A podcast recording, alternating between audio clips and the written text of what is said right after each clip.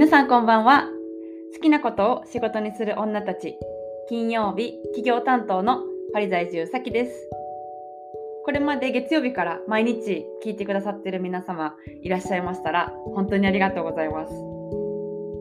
企業スクールのメゾンコワークのメンバーで日替わりに、えー、各回のスペシャリストが配信してるんですけども私も個人的に、えー、聞いててすごい学びになることばっかりで、の全身鏡買おうとか そうあのめっちゃ聞きながら、はい、楽しんでます。え今日は私は企業の担当ということで、えー、これからね起業したい方ですとかもう起業してるけれどもあのこの道でいいのかなとかえー、もう一回あの考え直したいなって思ってる方ブラッシュアップしたいなステージアップしたいなって思っていらっしゃる方がいらっしゃったら、えー、起業する時に一番最初にすることっていうのを今日はお伝えしたいなと思っていてであの今週から各、えー、金曜日私の起業の担当になるんですけれどもえ、毎週起業に関する Tips を配信していこうかなと思っております。で1回目は一番最初にするべきことっていうのをお話しさせてもらって、えー、来週以降もその次にすることその次にすることっていう形で、えー、順番にお話ししたいなと思っております。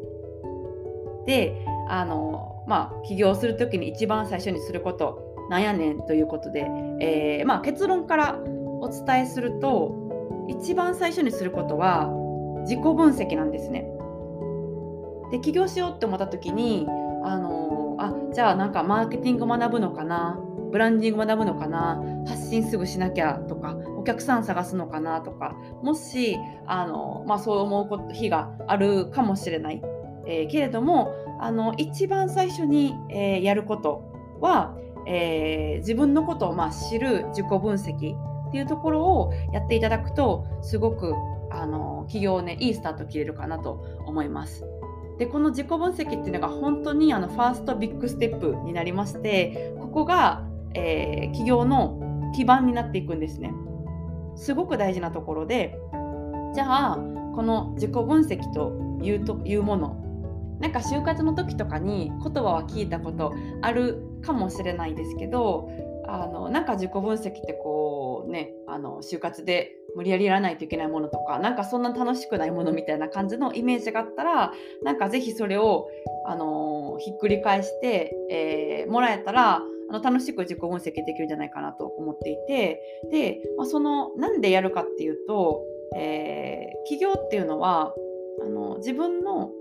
得意とか好きだ好きとかそういうところを生かしてやるのが一番伸びるんですよね。一番伸びるしあの自分自身も楽しい起業ができる。そうすると長く起業も続けることができるしあとそのまあキャッシュポイント。自分がお金を作れるポイントっていうのが自己分析をすることによって分かるようになるのでもういいことだらけなんですよ。そう。だから、まあ、そういういいことがあるのでやってほしいしあと何よりもあの自分のことを知るとなんか思ってるよりあ結構自分の好きなものとか得意なこととか知らなかったかもとか自覚してなかったも認識してなかったかもっていうことを、うん、知ることが、えー、できるんですね。でそうするとなんか、うん、自分と仲良くなれるというかすごく距離が近くなって、うん、あのこれからのこう人生でどういうあのハンドリングをしていったらいいかっていうのも分かるようになったりするから、うん、あの本当にこう起業のための自己分析以外にもめちゃくちゃ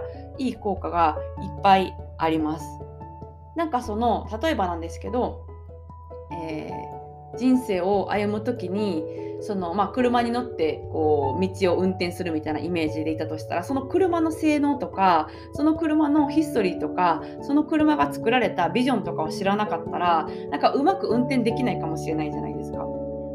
でそれがもし自分だったらよくわからないまま運転してるとうまく運転できないかもしれないし行きたいところに到達するのがすごく遅れたりとか迷ったりとかするかもしれないんですけどその車がどういうあの性能があるかとか得意があるかとか、うん、を知っていたらすごくあの運転しやすくなると思うんですよ。なんかそんなイメージで自己分析捉えてもらってあじゃあすごくベースなものなんだ必要なものなんだなって思えていただけたらいいかなと思っています。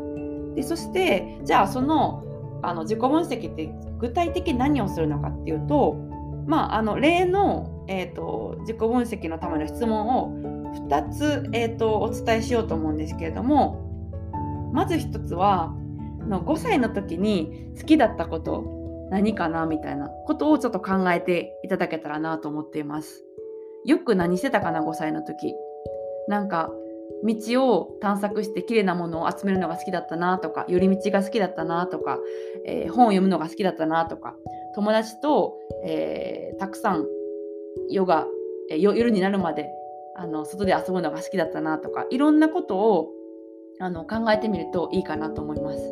であの、まあ、なんで5歳の時かって言ったら本当にその、え自分の純粋に好きだったものっていうのが分かる可能性があってそれ以降って結構常識とかあの思考が入ってくる感じに、えー、なるのでなんか本当に好きかどうかっていうのが純粋に分からないかもしれないから一旦なんか5歳の時に立ち返ってみるとすごくいいんですね。でもしなんかみんなとよく遊んでたとかあの友達と大人数で遊ぶのが好きだったとかだったらもしかしたらあの人と何かを一緒にするのがあの好きで、まあ、コミュニティとかやったらいいかもしれないとか誰かとプロジェクトを立ち上げるのがいいかもしれないとかそういうことがあの分かってきてそうすると起業をした時に違和感があのあんまりなくなるんですねあこれ本当に好きなものだからやってるんだっていうのが分かるようになるので、うん、あの好きなことを知るっていうのはそういう意味ですごく大事です。でもしその5歳の頃のあの記憶がない問題がありましたら、まあ、よくあのあるかなと思うんですけどあのその時に周りにいてくれた大人のあの人とかに聞くといいですね。うん、あの親御さんだったりとか、まあ、友達だったりとか先生だったりとかおばあちゃんおじいちゃんだったりとかに、えーと、よく私何してたっていうのを聞くのがいいと思います。はい、でもう一つの質問はえー、苦がなくずっと調べ続けられることって何かありますか？っていうのをご自身に、えー、問いてみてほしいんですね。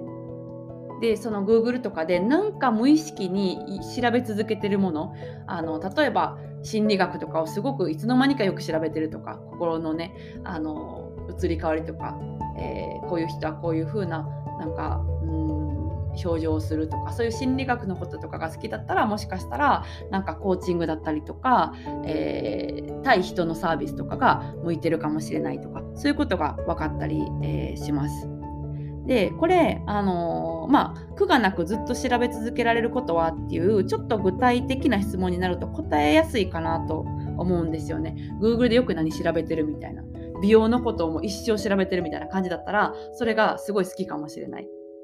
でもこれがなんか例えば質問が「好きなこと何ですか?」って聞かれたらあの割と漠然としててちょっと答えにくかったりしませんか好きなことってバーンって質問が来たらあの頭がちょっと止まっちゃうかもしれなくてあの、まあ、そういうこう質問ざっくりとした質問よりもあの、まあ、自分の情景が思い浮かぶような苦がなく Google でよく調べてることなんだろうとか、うん、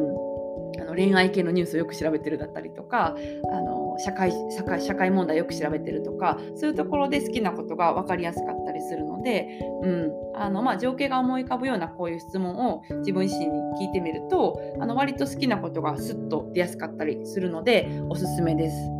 はい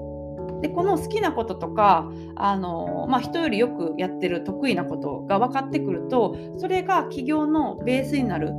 あのアイデアの種になる可能性があったりするのでこういういろんな質問を自己分析として、えー、やってみるとすごくいいかなと思います。で最後なんですけれどもこの自己分析の、えー、考え方のポイントっていうのをお伝えして終わろうと思います。でこのポイントっていうのは自己分析は分析で終わらせないっていうのがめちゃくちゃ重要です。あの分析っていうのもすごく大事なんですけど分析だけで終わるとじゃあそれどうすんのっていう感じであの行動に移せない可能性があったりしてあの知識だとか情報とかだけが頭の中で大きくなるとそれはなんかその未来の行動にはつながらない可能性が結構大きかったりして分析で終わらせないっていうのがあの自己分析のすごい大事なとこなんですね。じゃあどういうふうに考えるかって言ったらじゃあそれをどういうふうに生かす明日何する？っていうふうに考えてみるとあの行動に移せるので、えー、現実につながっていくんですね。あの知識とか学びだけで終わらないっていう考え方ができるかなと思います。じゃあそれをどう生かすっていう感じだったら例えばなんかあのたくさんの友達と遊ぶのが好きだったっていう風に分かったらあなんかコミュニティ運営とかいいかも。じゃあコミュニティ運営してる、えー、人とかをインスタで明日調べてみようみたいな感じで行動に移せたりする可能性がありますしそういう感じで分析で終わらせない。じゃあこれをどう生かす？と明日それを生かして何をする？そこまで考えると自己分析がすごくいきます。そして起業にだんだんつながってくるかなという感じなのでこれをちょっと熱くおすすめしたいと思います。はい。えっと、それでは今日はこの辺で、えー、お開きにしたいと思います。皆さん聞いてくださってどうもありがとうございました。えー、明日土曜日は語学の日になります。朝は MBA 流バイリンガルモチベーターのイギリス在住純子。土曜日夜はフランス語サポーター、えー、フランス在住の翔子がお届けしたいと思います。それでは皆さん素敵な一日をお過ごしください。それでは